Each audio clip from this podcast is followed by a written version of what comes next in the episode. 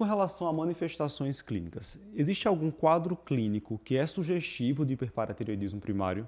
Sim, a gente tem, pensando nos órgãos que geralmente vão ser atingidos pelo SSPTH e, consequentemente, cálcio, sempre lembrar dos rins e dos ossos, certo? Então, rim e esqueleto.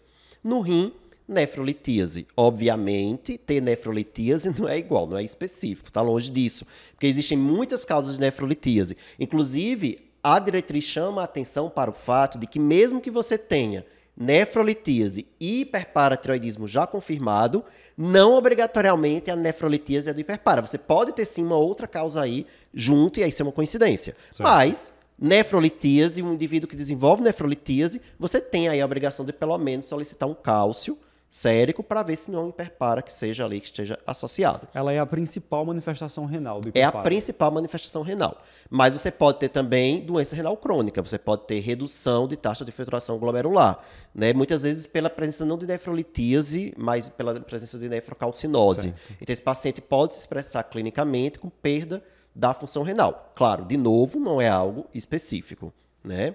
Do ponto de vista é, esquelético, o mais clássico é a chamada osteite fibrosa cística, que é uma doença óssea de alto turnover, né, que vai se expressar clinicamente com dor, certo? Com fratura e se não for diagnosticado, né, a tempo, tudo pode até levar a deformidades.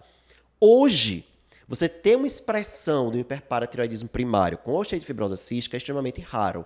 Né? Isso era muito mais comum no passado, quando não se tinha dosagem rotineira de cálcio, não se dosava PTH de, de, com mais facilidade como a gente tem hoje, e se demorava muito a dar o diagnóstico da doença. Né? Então, lá no passado, a, a, a principal forma de hiperpar era, era aquela que o paciente já ia ter doença renal e já ia ter doença osteite fibrosa cística. Tumor marrom, né? Tumor marrom. E aí, o que seria... Se expressa como essa osteite fibrosa cística radiologicamente? Com a presença dos chamados tumores marrons, que são os, ostos, os osteoclastomas, né? E aí vai estar geralmente presente em ossos longos, né? Você pode, às vezes é até palpável, num quadro mais arrastado, um quadro que, mais grave. É, pode ter crânio sal em pimenta, pode ter aquela reabsorção superiostal das falanges distais, e às vezes você encontra isso radiografando o paciente, né? Fazer radiografia de crânio, de falanges, é para você procurar esses sinais. Mas geralmente o paciente tem osteoartrite fibrosa cística, ele é sintomático. Ele vai ter dor, ele vai ter fratura, né? Claro que outra manifestação é também a osteoporose, sem ter necessariamente a osteite fibrosa Sim. cística associada.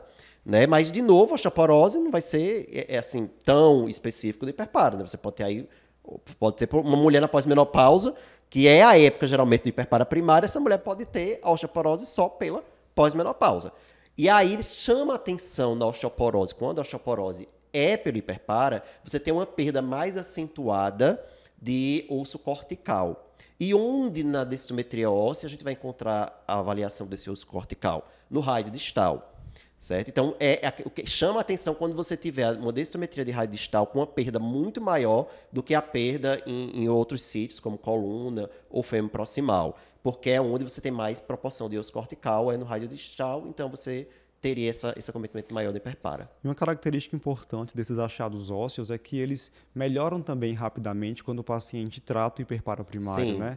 Eu lembro de uma paciente da época da residência no HC, que ela veio para a primeira consulta na cadeira de rodas, não sei se você vai lembrar dessa, desse caso. E aí a gente deu o diagnóstico, ficou um tempão internada conosco lá, fez a cirurgia, e aí depois de algum tempo, né, acho que alguns meses, ela voltou para a consulta já caminhando, melhor das dores, assim, um é, quadro, melhora de... dramática. Eu não só lembro, Ícaro, como coincidentemente esse paciente foi para a gente semana passada, lá no hospital, e sabe o que, é que ela disse ah. ao residente que estava atendendo?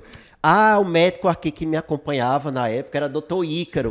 ah, se vê doutor Ícaro. Inclusive, aproveitando, ela mandou lembranças para você, Ícaro. Ela lembra bem, disse Ícaro e, e doutora Liana. Eles eram residentes, ela lembrou. Ah, eu sei, eu sei do que você está falando. Legal, então sempre que eu penso em hiperpara, que eu vou dar aula sobre hiperpara, eu lembro do caso dela. Pois é, e, e isso você nota também, às vezes o paciente que está com uma doença óssea tão grave que às vezes nem está deambulando, né? E a melhora depois da cirurgia, você tira aí a fonte produtora de PTH, esse paciente fica ótimo, né? Você vê assim o resultado, o paciente voltando a andar, deixando de ter dores, né? Um resultado realmente impressionante. Agora lembrando que de novo, esse tipo de apresentação atualmente, ele é muito raro você a, o paciente chegar a esse estágio.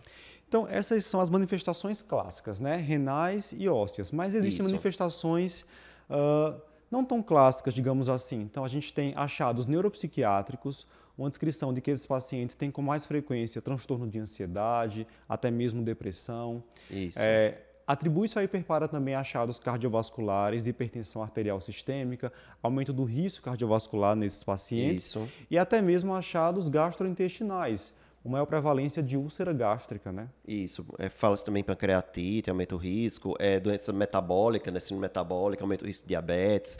Tem muita manifestação em que a gente vê por estudos observacionais que podem estar associados ao hiperpara.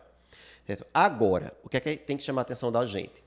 O, esses estudos eles não comprovam que ocorre melhora dessas manifestações que a gente chama de manifestações não clássicas depois de uma paratiroidectomia, por exemplo. Tanto que até hoje a gente ainda não pode dizer, ah, eu tenho que tratar esse paciente porque ele tem uma hipertensão ou porque ele tem uma, uma manifestação neuropsiquiátrica. Isso não é indicação nem de você tratar. Certo. Porque embora haja descrição disso ser considerada uma manifestação não clássica da doença, não há até hoje nenhuma comprovação de que tratando isso vai melhorar. Ok. Né? Então, sim, pessoas com hiperparatiroidismo primário têm mais manifestações cardiovasculares, neuropsiquiátricas do que pessoas sem hiperparatiroidismo primário. Ok, mas tratar o hiperparatiroidismo primário vai melhorar as situações? Não temos ainda evidências de que sim. Pelo contrário, assim, é, tem muito estudo que não foi, não, não teve sucesso em demonstrar é, é, é que iria haver melhora. Não é frequente, mas o paciente pode também abrir esse quadro de hiperpara com manifestações da própria hipercalcemia, Isso, né? e não por lesões de órgão-alvo. E aí nós teríamos alteração do estado mental, confusão mental, letargia. O paciente pode ter manifestações gastrointestinais, vômitos, constipação importante. Poliúria, porque faz um diabetes insípido nefrogênico. Né? Então, são, são sinais de uma, uma, o que a gente chama de síndrome hipercalcêmica aguda. Perfeito. Geralmente, o paciente, esse paciente é aquele que vai dar entrada, inclusive, na emergência. E aí, aí que você vai olhar, o cálcio está muito alto. Certo.